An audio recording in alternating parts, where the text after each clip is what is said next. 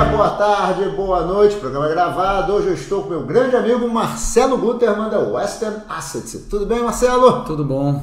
Obrigado. Prazer estar aqui. Obrigado. Marcelo já teve... Sempre um prazer. Obrigado. Já teve aqui um, acho que mais para o meio do ano passado, foi mais ou menos um ano, falando um pouquinho de economia, a gente vai falar um pouquinho mais agora, né? Passado um ano, primeiro semestre de governo novo, como é que tá Brasil, o mundo aí. Mas antes eu quero fazer uma pequena propaganda aqui, que ele é um pouco tímido, ó.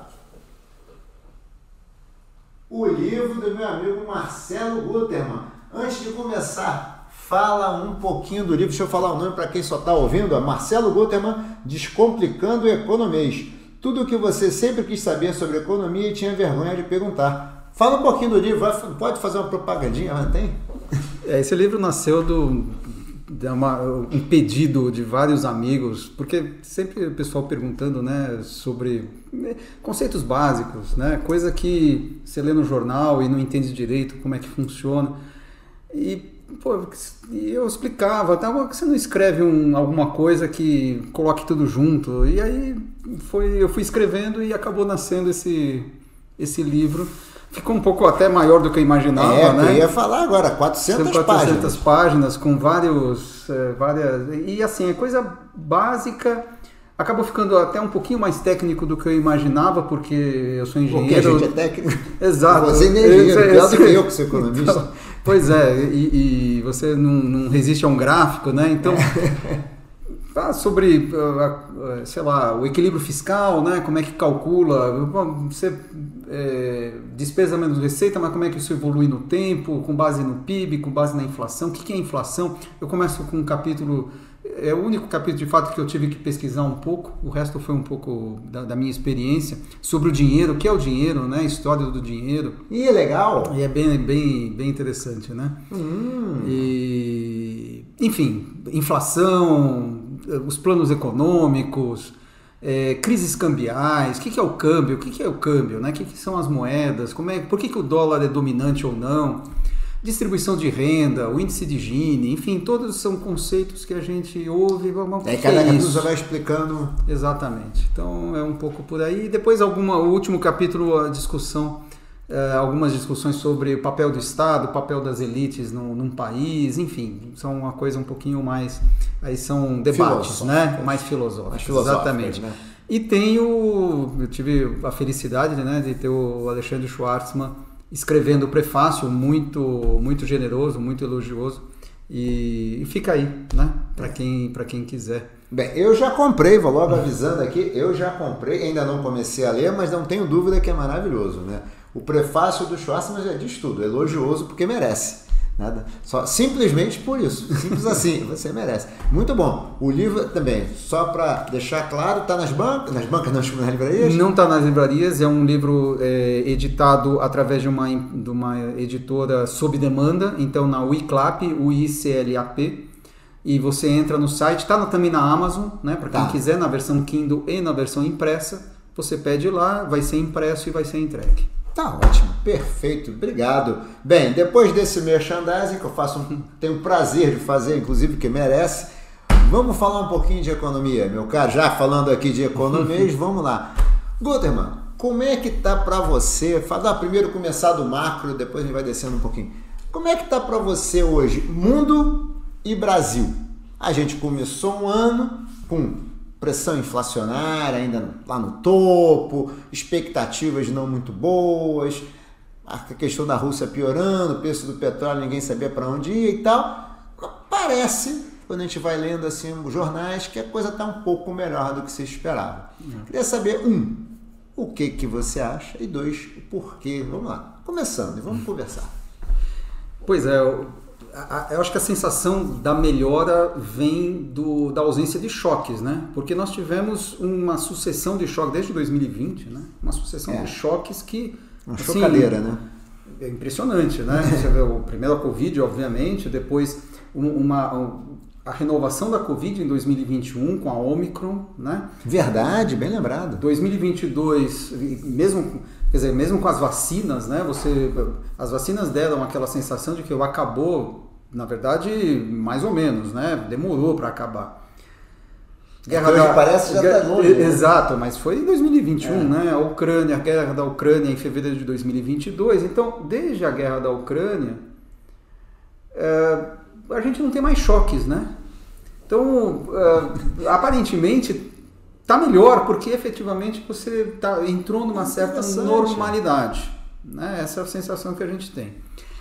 E é, e a normalidade de, quer dizer, tentar trazer para a normalidade políticas fiscais e monetárias ao redor do mundo, né? Porque você teve um baita choque inflacionário pela retomada da, da, da, da economia, né? da atividade econômica, agravado pela questão da guerra da Ucrânia, e agora os bancos centrais, e o Brasil saiu na frente, tentando trazer para uma certa normalidade cíclica, né? os, os velhos ciclos econômicos, vamos, vamos tentar trazer isso de volta.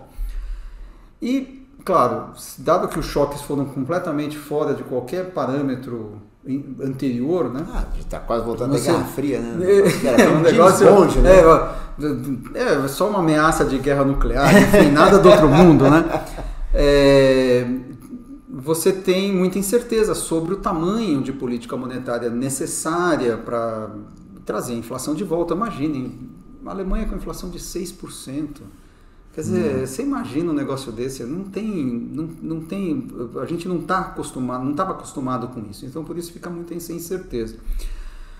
O que, enfim, aparentemente o que está acontecendo é que uh, você reentrou nessa questão do ciclo econômico. O, o, os bancos centrais subiram a taxa de juros, você tem uma desaceleração da atividade econômica.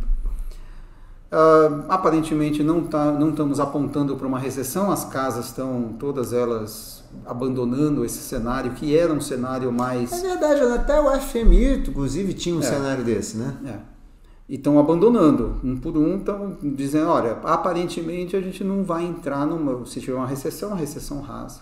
Né? Tá. E... Mas também as taxas de crescimento não são alvissareiras, né? Toda não, mas é, é, longe, veja, óbvio, num, num, com 5% de taxa de juros nos Estados Unidos não dá para ter um crescimento chinês, né? Obviamente. Ainda, ainda mais porque a China está... Também não está. A China está... Tá, a China é um capítulo à parte, né? Porque você teve a reabertura pós-Covid, foi uma reabertura caótica, né? Porque você estava total, era o país mais preso às regras e de repente soltou do nada, né? No, no início do ano passado, fazia bom, e aí? O que, que vai acontecer? Na, o bom é que na China também a notícia que sai, não sei o governo quer que saia, você nunca sabe exatamente o que, que é, né? E agora está crescendo menos do que se imaginava. Você soltou as amarras e a, vamos retomar. Hum, parece que não está acontecendo. Então tem muita, muito, muita discussão sobre qual é o novo normal da China. É, né? verdade. Não é mais o 10%, há muito tempo não é, né? Não é, mas não. será que não vai ser nem 5%? É. Né? Então é. essa é a discussão. E isso acaba, é, digamos, ah, colocando sob é, suspeita ou incerteza o crescimento global, que a China, é. ah, a China não vai ser substituído pela Índia, sim, em algum hum, momento, no é. futuro, quem sabe. É. Né? Não... E a China, se eu não me engano, tem aquele negócio lá que é meio que o Kinder Ovo do mal, né? Que é aquele setor imobiliário deles lá, né? pois é, você não sabe. E eles estão com um problema, um problemaço, né? Que é o mesmo que a gente tem aqui, que é a questão da demográfica, né? Porque eles é, cresceram de maneira absurda com, que é a mesma coisa que aconteceu aqui no Brasil ali na década de, de 40 até 60, com a migração de, de pessoas pouco produtivas no campo para empregos mais produtivos nas fábricas. E esse movimento meio que terminou, né? Tá no fim. E aí, para você continuar crescendo desse jeito, você precisa ter ou aumento de produtividade brutal, né? É... E eles ou... já são produtivos nas fábricas, né? Então, como é que, né, como é que você vai crescer a partir daí? É, uma, é um puzzle, né? E não está crescendo a população, né? A população está é, tá estabilizando, né? Está estabilizando para diminuir. Está estabilizando. Ainda não está diminuindo, né? Mas já está estabilizando. Então, é um, é um problema. Aí, ah, tudo bem, é Vietnã, é Camboja, mas nenhum com o tamanho. A Índia, ok. Só que a Índia tem seus problemas, né? É. A Índia não é uma ditadura, né? Porque lá você, você tem o Partido Comunista determinando exatamente o que vai ser feito. Na Índia não é bem assim. Então, é, é, uma, é uma discussão complicada sobre crescimento econômico. Agora. A China já está até assim. Nos Estados Unidos isso, você estava falando quando eu te cortei, você estava falando dos Estados Unidos isso, também. Mas Estados Unidos não tem problema. Os Estados Unidos, se crescer 2% ao ano, tá bom. Eles já são ricos, né? É, e eles, na verdade, têm as peças de 2, 2,5. É isso. É isso, né? Não, é isso, não é. O que a gente estava falando é que não é uma recessão global, nossa, vamos capotar, né? Não vai capotar. Porque você tem, por incrível que pareça, ainda os estímulos fiscais que foram dados na época da pandemia, é muito, foi muito dinheiro. E o Biden, quando assumiu em 2021, fez um novo estímulo fiscal ainda maior. Então você ainda está colhendo isso. Quer dizer, a política monetária é meio que para contrabalançar isso. E, aparentemente, é. é o que está acontecendo e, e, as economias tá meio que enxugando, entrar, na verdade. Está meio que enxugando. Tá. Não, tá, não é que ela está sendo assim, ó estava numa situação normal e botei uma política monetária mais contracionista, vai dar uma contração. Não, estava uma mega expansão. Exatamente. Tentando, né? Aí nesse cenário você acha que o 5,5 é algo que deixa os Estados Unidos assim, naquele negócio do tal do, do pouso suave? É. Ou você acha que o 5,5 vai dar um, vai dar um tranco? Aparentemente está caminhando para um, um soft land, né? Ah, você está achando que é, vai para o soft land mesmo? É, tá, é, é um cenário que o pessoal chama de, de Goldilocks, né? Que é o, é o caixinhos dourados, né? Nem ah. muito frio, nem muito quente, no meio do caminho, aparentemente é o que está apontando. Tá. E para internacional tem uma coisa que é petróleo e Rússia. Rússia, Rússia, Ucrânia, né? Que, como é que você vê ali? Porque o negócio, acho que foi essa semana, essa semana, né? Drones que sobrevoaram, alguma coisa lá em, é, na capital, né? Uhum. Parece corredor de grãos está tá tendo guerra, né? ou seja, não tem mais corredor de grãos e tal. Aí preço de petróleo me parece que estava veio caindo, agora está subindo. Como é voltou que você a subir. Vê? E aí? É, voltou a subir mais por uma ação da Arábia Saudita, né, do que propriamente problema na Rússia. Mas hum. o, o, é assim, eu acho que quem disser o que vai acontecer nessa guerra da Ucrânia está mentindo, porque na boa, eu, ninguém sabe, porque o Putin ele está numa numa situação em que ele não pode recuar. Tá. Né? O, o recuo dele significa a queda dele. E ao mesmo tempo, a OTAN está fazendo todo possível, mas assim, não dá para ultrapassar uma certa linha. Então pode, pode demorar anos esse negócio. Daquela história que vai ficando assim, vamos fingir, vamos fingir que a gente continua brigando. Isso, tal, sei lá, pode continuar anos, sem, sem uma definição tal, e o mundo continua rodando, porque todos aqueles receios, né?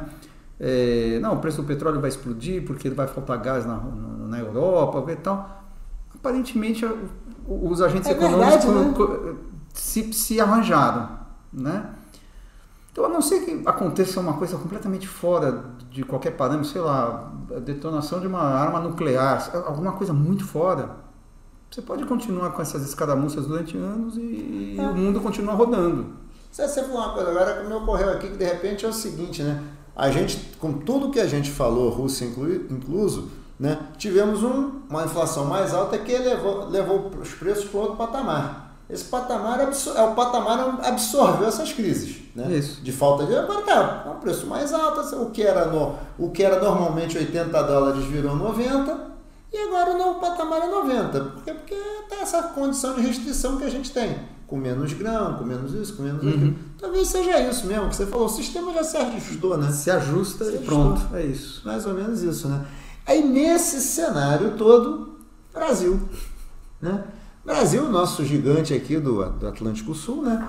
Como é que você está vendo o Brasil? A gente, eu me lembro que no meio do ano passado, quando a gente falou, não só você, todos, eu chamei alguns amigos aqui que militam na economia, né? Em assets e bancos e tal, e Basicamente o cenário era bem assim. Era um processo. Era tudo que a gente já falou aqui, e o Brasil num processo eleitoral que eu não chamo nem de polarizado, era um processo de briga, né? Era um uhum. processo de estapeamento, né? Sim. E tal. E aí, obviamente, não, não tinha como ter, desenhar um cenário bacana com um mundo desse jeito, o Brasil nessa polarização, e que ninguém discutia programa, né? Porque eram dois candidatos que fizeram questão de não falar o que iam fazer. Essa foi a verdade. Os dois uhum. não, pode ficar, né? Então, eu vou falar mal do outro, se, eu, se o pessoal acreditar que ele é pior do que eu, eu venço. É mais ou menos essa a tática. Mas a coisa está desanuviando. Uhum. Você concorda? É, a gente sempre pode enxergar o copo meio cheio e meio vazio, né? Sim. Eu, assim, quando, quando logo depois das eleições, né? É, enfim, o Lula tem um histórico positivo, o pessoal se lembra lá do primeiro mandato dele, fez alguns, teve alguns problemas no segundo mandato, mas de, de alguma maneira ele sempre teve essa, essa, imagem de pragmático. Né? Certo. É um sujeito que não vai. Não, ele pode falar tal, mas na hora de fazer ele vai fazer a coisa mais ou menos certa. Né? Não vai extrapolar, como foi o governo Dilma. Então, essa visão ela meio que permeou digamos assim, a eleição, né? Vários, vários analistas, vários economistas famosos eh, apoiaram né, a candidatura dele com essa visão, uh, apesar de todo o discurso. Quando chegou novembro, teve o patrocínio da PEC da gastança, né, que a PEC da gastança. Vão aí, sei lá, 150 bi para o ano que vem, e aí azedou, né, porque fala assim, bom, peraí, aquele cara pragmático, na verdade, ele estava prometendo gastar e vai gastar mesmo, né? É. Caramba, pô, e aí piorou, piorou prêmio de risco, piorou juros, piorou tudo. Né? Então, é verdade, novembro, foi, o, novembro e dezembro foram meses de expectativas ruins. Muito, muito ruim. Né? E aí você entra no novo governo com expectativa ruim. E o que acontece? Acontece o arcabouço fiscal em março. Né? O, o, o Haddad chega. Sacada, né? Chega com uma regra de teto de gastos, mas não chama de teto de gastos, porque é um teto de gastos, né? Só que é ah, um teto retrátil. É, porque é um teto retrátil. É um limite de gastos. Né? Ah. O, o, teto, a, o termo teto de gastos ele ficou desgastado né, por conta do, da rigidez. Né? Assim, não, putz, só pode subir de acordo com a inflação. O que fez o Haddad, muito espertamente, falou assim: não, é, vai crescer é, de acordo com o, a receita. Então tem um teto. Só que, é um uma teto, banda só, ali, que né? só que é um teto é, que, que se move mais do que a inflação, ou pode se mover mais do que a inflação. Isso Porque aí. também se a receita crescer menos do que a inflação, você vai crescer menos ainda do que o antigo teto. Por isso que ele é um, é, eu acho ruim, porque ele é procíclico. Né? O teto de gastos era anticíclico. Se você tem uma, uma, uma recessão com uma inflação mais baixa, você consegue crescer o teu, a, a, a tua despesa, né? porque ela é, uh, é, é reajustada pela inflação. No caso do, do, do, novo teto de gastos, que não é teto de gastos, você, quando tem uma, uma recessão, você é obrigado a diminuir as suas Sim, despesas. Quando a receita cai, cai a receita do governo Tudo cai. bem que tem um piso, 0,6 tal, beleza, 0,6 no mínimo você vai crescer. Mas ela é procíclica. Mas de qualquer maneira é uma, é uma regra de limite de despesas. O que dá a questão da PEC da gastança, opa. Exatamente. Ah, veio, okay, veio, uma, veio uma regra. Ah. Né? Veio uma regra. Por mais que seja frouxa tal, ela existe. Né? Coisa que não estava no radar. Aliás, eu li uma coisa só, vou tipo, te cortar, mas eu achei muito bom. Alguém falou, ó, então, com todos os defeitos, é a primeira vez que um governo do PT faz uma regra de orçamento. Faz uma regra. Existia, veja, quando o Lula, no primeiro mandato, é, respeitou, digamos, a produção de superávites primários, que era um do, dos, do, dos pés do tripé né, macroeconômico, produção de superávit primário, tinha uma regra, só que uma regra não escrita. É, e ele sempre disse que o discurso dele é que ele não ligava para isso. Ele, fazia, mas não, não dizia que fazia. Então, mas ele, ele efetivamente respeitava isso. Sim. Mas era fácil de respeitar, porque as receitas estavam crescendo. Eu mostro esse gráfico numa apresentação, crescendo a 4,5% ao ano, real, né? E aí você conseguia crescer suas despesas a 5% real ao ano. Mole. Por quê? Porque as receitas. Administrar né? com dinheiro era fácil. muito fácil, né? Você estava no super ciclo de commodities, então estava tudo bem, né? E ele produziu superávites primários. Tanto que a, os superávites primários começam a cair já depois da grande crise financeira, final de 2000 e 2009, 2010, e na, na, na reversão do, do, do, panorama global, a Dilma começa a ter dificuldades. Tanto que ela tem que pedalar em 2014 para mostrar superávit primário, porque sumiu. Né? É. Era uma regra não escrita, mas era uma regra. Então ele pode falar, não, pô, e, pô, as pessoas podem falar, não, porque ele nunca respeitou regra. Ele respeitou. Sim. Porque ele poderia. Sim. O Palocci ele queria aumentar, porque tinha espaço. Ele queria aumentar o superávit primário para realmente diminuir a relação dívida PIB e diminuir o risco país, diminuir o prêmio de risco na curva de juros. Nós estaríamos em outra situação hoje. Sim. Mas não aconteceu, de qualquer maneira ele respeitou. Ele caiu também, né? Na sequência. Pois é. é no, uh, agora, o Haddad apresenta uma regra muito criticada. Você precisa ter, é, para produzir o superávit primário que ele aponta, você precisa ter aumento de receita. A gente já vai começar, a, já, vai, já, já vai discutir sobre isso. É, mas é uma regra. E aí o pessoal olha e fala assim: é, tudo bem, é, pelo menos a, a dívida PIB não é explosiva. Eu esperava um negócio explosivo, não vem um negócio explosivo. Bode na Ela é suficiente? Não é, está longe de ser suficiente, porque suficiente significa eu apontar por uma redução da relação de vida PIB no futuro, porque é muito alta. Né? É, a gente é 20 pontos percentuais acima dos Acima da média dos emergentes é, e com o nosso nível de taxa de juros real é, é muito alto. Né? Para você carregar essa dívida é muita grana que você gasta. Então, você precisa ter uma menor relação de dívida PIB. Esse esse plano é suficiente? Não. Mas pelo que você estava esperando, é melhor. Então, é o copo meio cheio, meio vazio. Como a situação lá fora deu uma acalmada, você, o mercado foi levado a olhar o copo meio cheio, né? Pelo menos até o momento. A gente não sabe como isso vai uh, ao longo dos próximos trimestres evoluir, porque você sabe como é o mercado financeiro. Você não está olhando para o negócio e daqui a pouco você está. Então, é, ah, não está produzindo superávit primário, mas tudo bem, eu não estou olhando para isso. Pô, mas caramba, não está produzindo superávit primário. Como se isso fosse uma novidade, né? Daqui a pouco, nossa, mas não está produzindo superávit. As contas estão piorando? É, estão piorando, porque essa regra não é suficiente. E daqui a pouco o mercado vai começar a olhar para isso. não sei quando, Pode ser mês que vem, pode ser daqui a um ano, a gente não sabe. Depende só de como é que vai estar a temperatura. Exatamente. Com uma coisa meio ruim acontecendo, a procurar. Caramba! É verdade, não está. Tá, qual a novidade?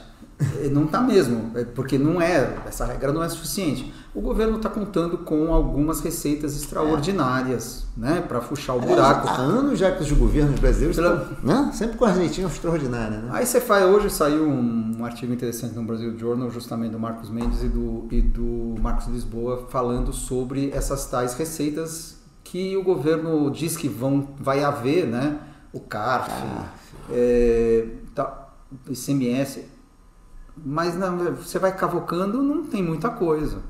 Né? A gente não sabe de onde vai sair de fato. Quer dizer, único... também não existe nenhum esforço para racionalização da despesa, né? Então, Nenhum, não, né? não, se, não se fala sobre. O governo do PT é isso. Vamos buscar receita, porque esse é um governo. Isso deixaram claro desde a é, Não dá para dizer que enganaram ninguém. Né? Não. Nós somos um governo que vai gastar, que vai resgatar a dívida social brasileira. Ponto. Ninguém pode Nada tá contra tá... resgatar dívida social brasileira. Tem diferentes maneiras de fazer. É, né? Exato. Gastar Vamos... e jogar dinheiro para compra não necessariamente. Isso podemos aqui discutir horas e enfim, mas o fato é esse. Eles não vão olhar para a despesa, eles vão olhar para a receita, tentar olhar para a receita. Não se está olhando muito isso, tem a discussão sobre o a reforma tributária que um pouco mistura né, as coisas, é. né, que é uma coisa de mais longo prazo, mas que. Né, enfim, o fato é que em algum momento vai ter que se discutir. Né, assim, da onde vem essa receita?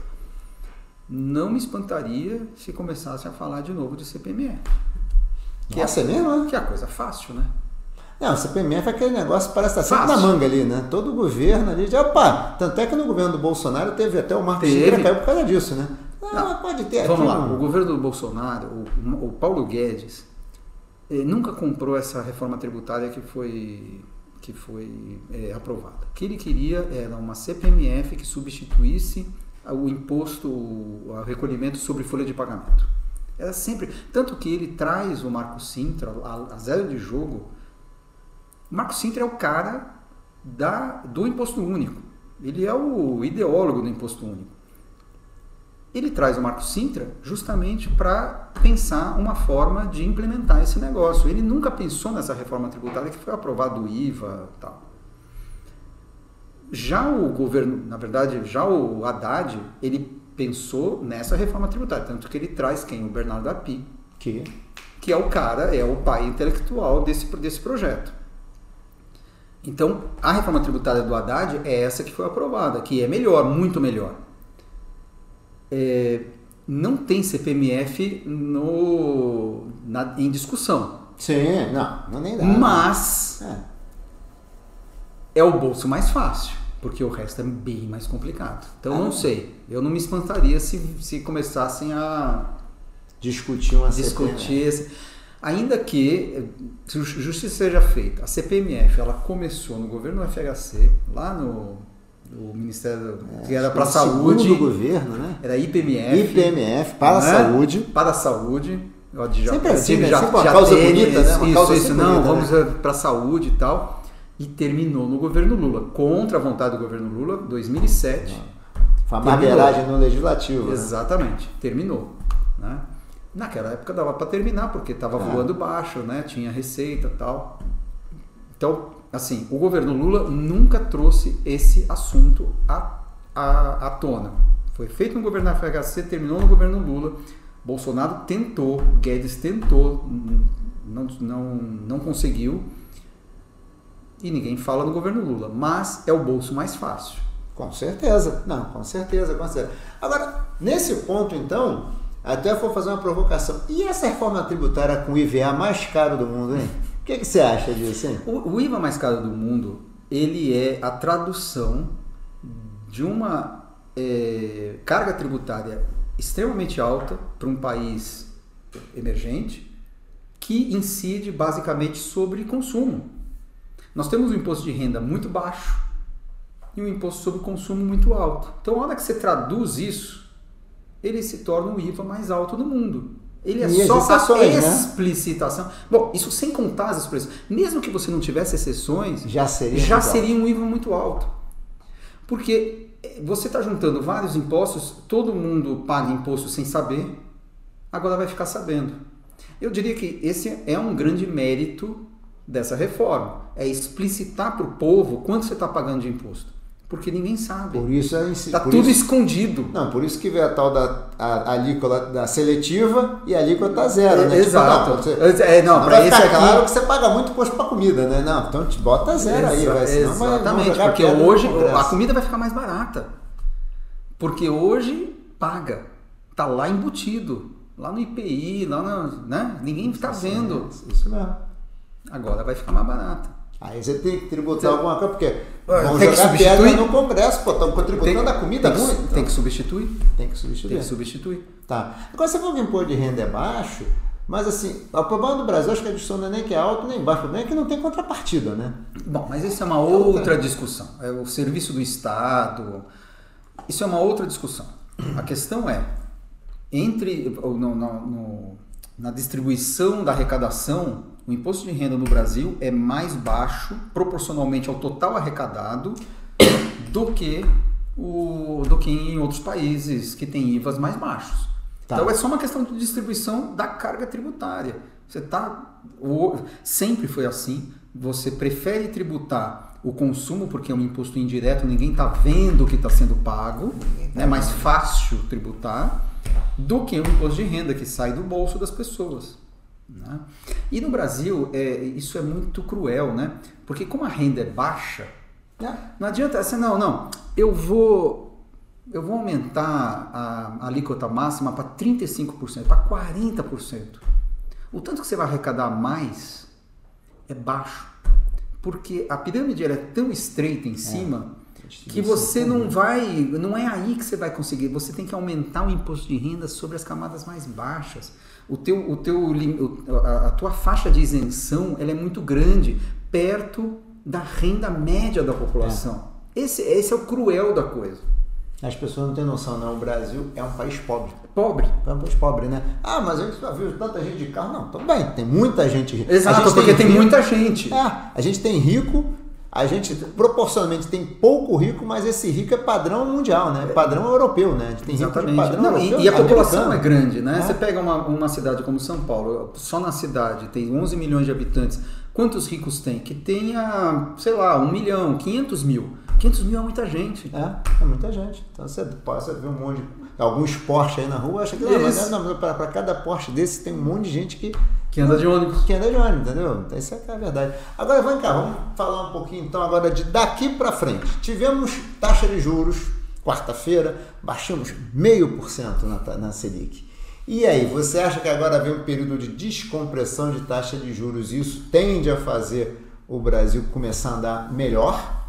Como é que você está vendo agora de hoje para final de ano aí? É, na verdade, para os próximos meses, já extrapolando o final de ano, né? É, não, vai pegar começou, 12 anos para frente aí. É, né? começou, começou o ciclo, né? Na, o Brasil, é assim, uma parte desse otimismo é, dos investidores, saiu até reportagem na Economist, a gente até brincou, né? Reportagem Economist é o pico, né? Daqui para daqui frente é só ladeira abaixo, né? É. Enfim, é só uma piada o, uma parte importante desse otimismo é o papel do Banco Central. É o fato do Banco Central ser autônomo, né, ser independente, e ter implementado uma política monetária. É, você pode discutir se atrasou, se não devia ter baixado para dois, tal. Não importa. O importa é se você comparar com outros bancos, porque sempre é comparativo, né? É, você tá, é. o investidor global ele está comparando sempre. Comparando com outros bancos centrais, o, o Banco Central brasileiro se saiu muito bem. Né? Começou antes o ciclo, fez um ciclo bastante é, grande, ficou parado em 3,75 com uma taxa altíssima, um real. Ano, né? né? Tá um ano, né? É, é, é um negócio, um ano, exatamente, porque ele, ele, a última vez que ele levou foi em agosto do ano passado. Ah, né? Então foi um ano. E a gente nunca tinha ficado um ano parado, né? com uma taxa de juros parada durante tanto tempo. E começou, e aí ficou a discussão, não devia ser 25, 50, com esse nível de taxa de juros, olha, é. tanto faz ser 25, 50. O que importa, que eu acho que foi importante, foi eles terem sinalizado que os próximos passos serão em 50. Que pode até aumentar, eles podem mudar de ideia, no caminho tal, mas eles sinalizam uma, um afrouxamento monetário lento. Né? O que faz sentido na medida em que a inflação ela caiu, mas não está ainda na meta. Você tem as expectativas lá na frente ainda acima da meta, então faz sentido. E um outro ponto importante, isso eu, acho que foi pouco, uh, se chamou pouco atenção para isso, foi a manutenção do, da meta de inflação em 3%. Verdade, falou-se pouco mesmo, concordo com você. Pelo governo Lula. Se Passou para contínua, mas é até melhor, tinha... talvez. Né? Então, né? a contínua é um detalhe até pouco é. relevante, eu já explico. Se tinha alguma coisa que o governo Lula podia fazer sozinho, não depende do Congresso, não depende do Banco Central, não depende de ninguém. É o CMN quando o governo é a maioria. O né? Lula definir, definir a meta de inflação é o Lula. Lá atrás, em 2006, 2007, quando a inflação estava caindo, chegou a rodar abaixo de, de 4% em determinado momento, o Palocci tinha essa, essa visão, que é o momento da gente tentar reduzir para 3, porque 3 é meio que a meta de países emergentes como a gente, Chile, México, Colômbia, tudo 3. Então seria o caso da gente caminhar numa, numa convergência para 3% também. O, era o, era o, o Mantega né, porque o Palocci já tinha caído. O Mantega, o, Bernardo uh, e, me, e, o presidente do Banco Central era o Meirelles. E uh, o Lula falou: não, vamos manter em 4,5. Então ele meio que abortou esse processo, que era um processo para ter acontecido naquela época, para 4,5, para 3. Agora, ele não voltou para 4, 4,5, que seria, seria de se esperar, porque ele foi tão vocal né, contra o Banco é. Central, é. contra a inflação, que ele não fez esse movimento. O, o, o, Roberto Campos conversou com o Haddad, o Haddad certamente conversou com o Lula, e ele não fez esse movimento. Isso é muito importante, porque isso mostra que, mesmo num, numa decisão que só depende dele, só depende do Lula. Não é que é o Banco Central que está decidindo, não é que ele precisa passar uma lei no Congresso. Só dependia dele. Ele não tomou a decisão errada, que seria uma decisão errada, na minha opinião. Né? Ah, Você desancoraria as expectativas mais longas, fala assim, ah, tudo bem, 4,5. Primeiro, 4,5 é uma inflação muito alta. A É, gente também não, né? É, e depois fala assim, ah, 4,5 é para dar. E aí você- o Banco Central larga a mão e aí a gente viu isso no- no- na época do Tombini. Então, ele tomou a decisão certa. E foi só ele. Então, eu, foi uma sinalização importante sobre eh, o pragmatismo desse governo. né? Você pode ter um discurso, você pode falar, abrir a torneirinha de asneira e começar a falar e tal. Na hora da decisão, foi uma decisão ortodoxa. né?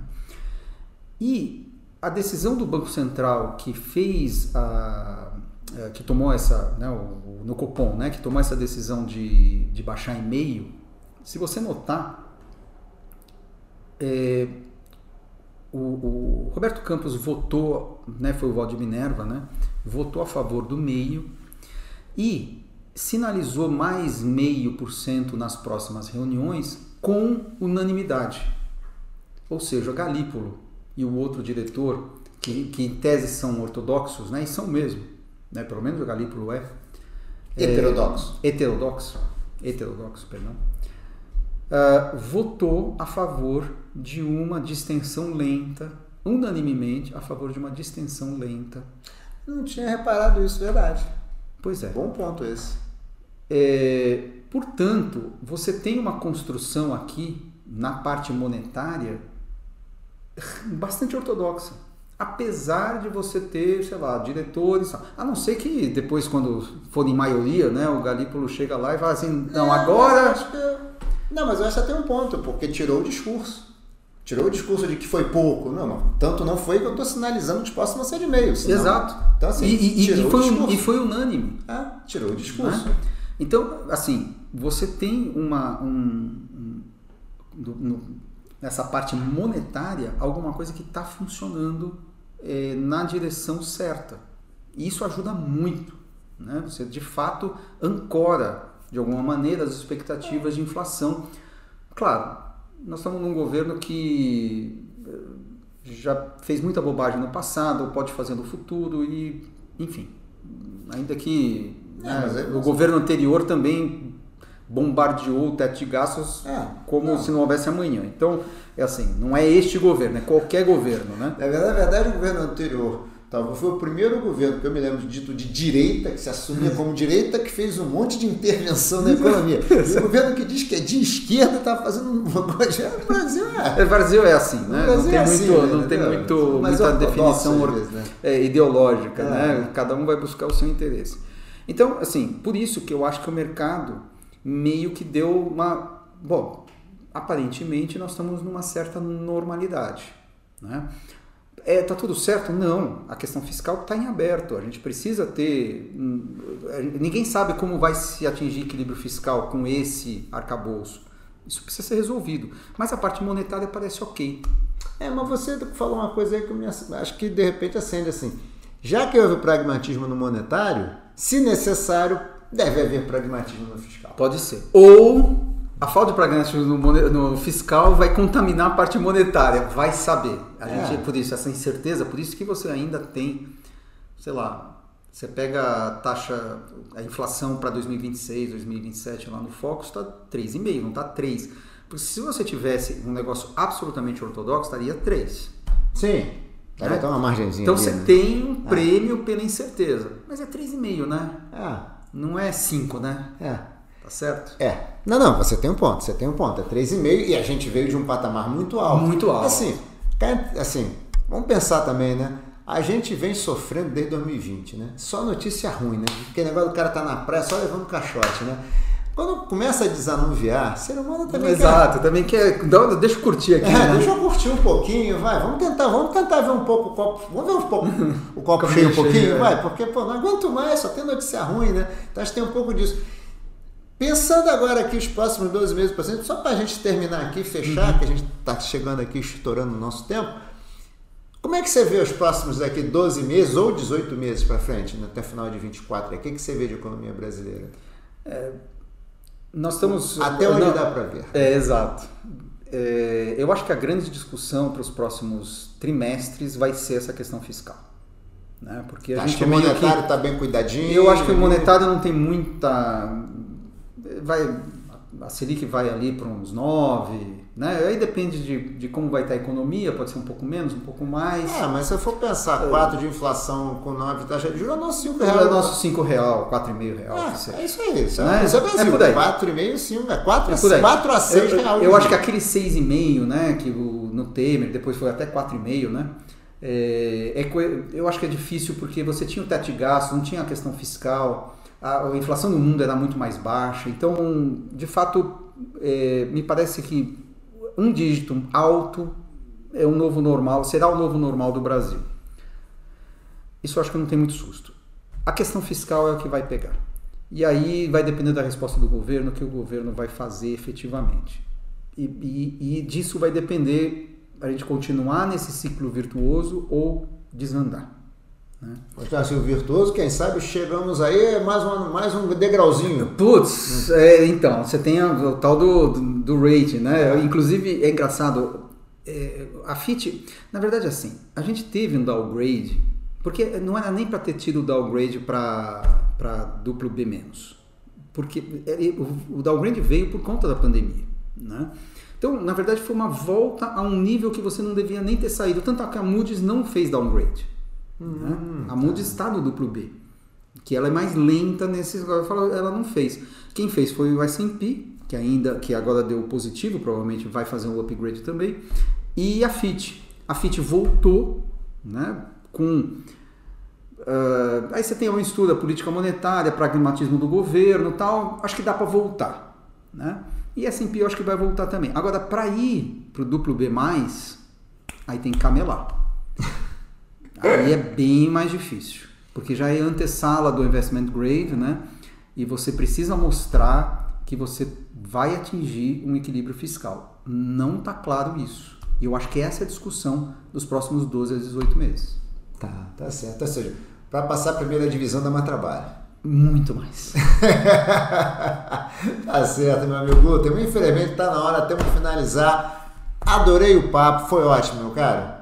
Eu que agradeço e estamos à disposição sempre que for necessário. Gente, mais um episódio com meu amigo Marcelo Guterman da Western Asset, autor de mais um livro, para quem está aqui no YouTube, né? Descomplicando Economês. Guterman, obrigado. Grande abraço. Grande abraço. Valeu. Obrigado, gente. Tchau.